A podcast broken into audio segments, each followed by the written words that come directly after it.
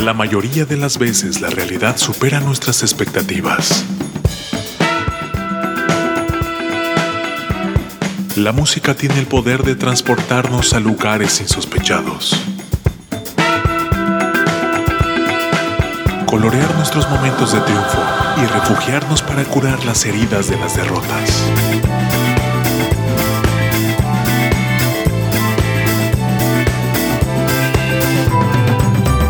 ¿Cuántas veces escuchamos a alguien decir que en la música nueva no hay nada bueno, no hay nada bueno, no hay nada bueno? Aquí, un abrumador golpe de realidad a esas voces inadvertidas. Irresponsable TV presenta en entrevista con Jorge Vaca. Jorge Vaca. Muchachos, bienvenidos a través de esta que es Irresponsable TV. Saludos a todos ustedes. Qué bueno que andan sintonizándonos y bienvenidos sean todos ustedes. Nuestras redes sociales, arroba Irresponsable TV en todas las plataformas y tenemos la versión de podcast en Apple Music, Spotify y Amazon Music, donde pueden escuchar esta entrevista y todas las que estamos haciendo. Adicionalmente tenemos nuestro canal de YouTube, donde también aparecerán todas las entrevistas. Ya está nuestra siguiente invitada la distancia, una muy ya querida amiga, miembro de, miembro de este espacio y que ha participado en diferentes momentos. Y nos da mucho gusto y les voy a pedir que recibamos con mucho cariño a Bere Contreras. ¡Bravo! Hola. Qué gusto verte, Jorge. Qué gusto estar por acá. Igualmente, Vero, eh, bienvenida. Nos da mucho gusto verte, que estás bien con esta pandemia que, pues ya decíamos, todos hemos padecido. La cosa se ha puesto fea. Después, por momentos, se ha puesto muy tranquila. Y afortunadamente estamos sobreviviendo y sintonizando tu música. Acabo de ver que vienes regresando del Festival Cervantino, que me imagino que te habrá ido espectacularmente. Estuviste tocando por allá, ¿no? Sí, estuvo súper bonito, estuvo muy mágico. Eh, pues fue hace dos semanas. Y qué rápido se va el tiempo. Sí, hace dos, semanitas estuvimos tocando en el Cervantino. Eh, fue una experiencia súper linda porque, pues bueno, regresar al escenario después de ¿qué, será? Pues más de un año de, no, no, hacerlo así de manera presencial, ya sintiendo el calorcito de la gente, fue algo hermoso. Entonces, pues me siento como muy, muy contenta y muy afortunada.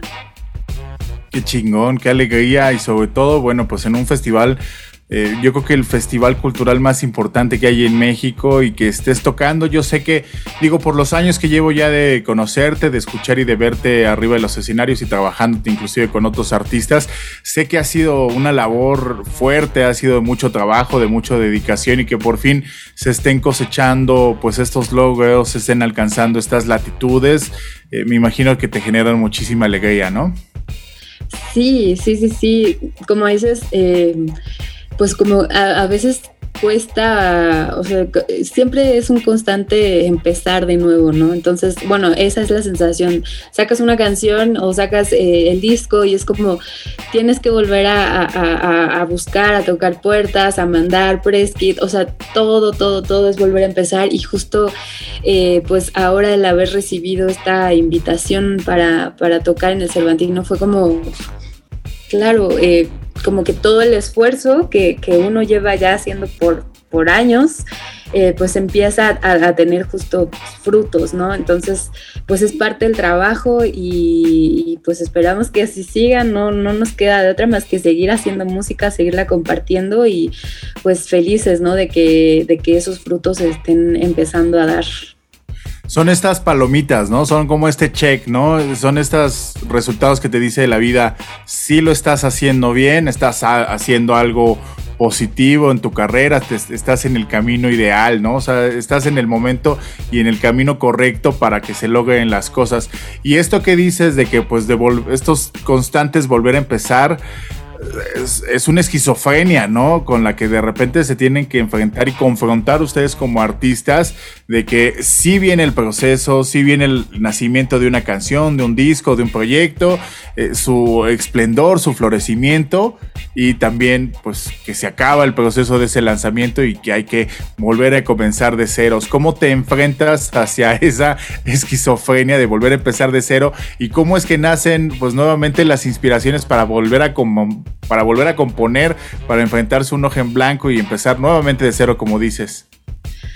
Uy, pues mira, son eh, hay días como súper chidos donde te levantas así bien optimista y dices, sí, eh, esto va avanzando porque hay una canción nueva, entonces... Eh, no sé, te motiva como el hecho de, seguir creando, el hecho de seguir, este, pues, eh, eso, seguir eh, haciendo lo que te apasiona, ¿no? Eh, en mi caso, pues sí, son constantes comenzares, son constantes, este, inicios, ¿no? Pero, pues es, es bien chido y eso mismo me inspira, ¿no? Para, para componer, para para, o sea, como, como tú dices, tienes la hoja en blanco y, pues a partir de, estas canciones o de las canciones que ya eh, mostraste, eh, se vienen nuevas experiencias, ¿no? Que, van también tejiendo el camino y, que inevitablemente pues es una necesidad que uno tiene que seguir haciendo y seguir plasmando, ¿no? En, en el papel. Entonces, pues todo, todo, todo es al final inspiración, ¿no? El, mismo camino y los mismos comienzos son inspiraciones para escribir, para compartir con, con la gente, ¿no? Entonces, pues sí, ahora justo estoy eh, tomando un taller de composición, este, audicioné para el taller de composición de la SACM y quedé seleccionada. Entonces, este año empecé eh, en agosto apenas, eh, empapándome también de, nuevas ideas y, nuevas cosas que, eso me, también me tiene como, ah, ya empezaron a surgir más canciones y eso me emociona muchísimo porque llegó un punto en el que tenía como una especie de bloqueo creativo y no hallaba de dónde sacar esta, esta motivación, esa inspiración, eh, porque justo como que uno como a veces es como súper rudo y, no quieres caer otra vez en lo mismo, ¿no? Entonces ahora pues empezar a ver otras perspectivas de, de otros compositores pues también te inspira a ti también.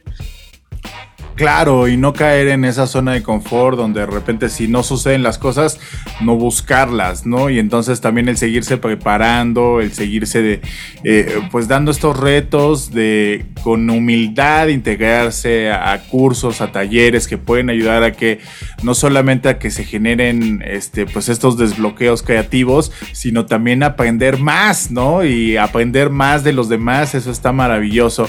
Oye, ¿qué se viene para este fin de año? ¿Ya bajamos la cortina o qué más viene ahorita para noviembre y diciembre?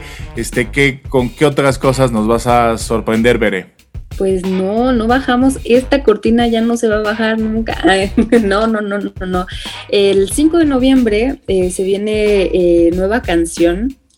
Eh, esta canción se llama Versos al Mar ya, ya pueden preguardarla, por ahí está el link en, mis redes sociales para que chequen y, vayan a preguardar. Este, es, es, una canción que forma parte ya de, de, mi será el último sencillo que sale de, este segundo disco. Y si los tiempos nos cuadran a principios, finales de noviembre, principios de diciembre, estaremos lanzando ya el segundo material completo.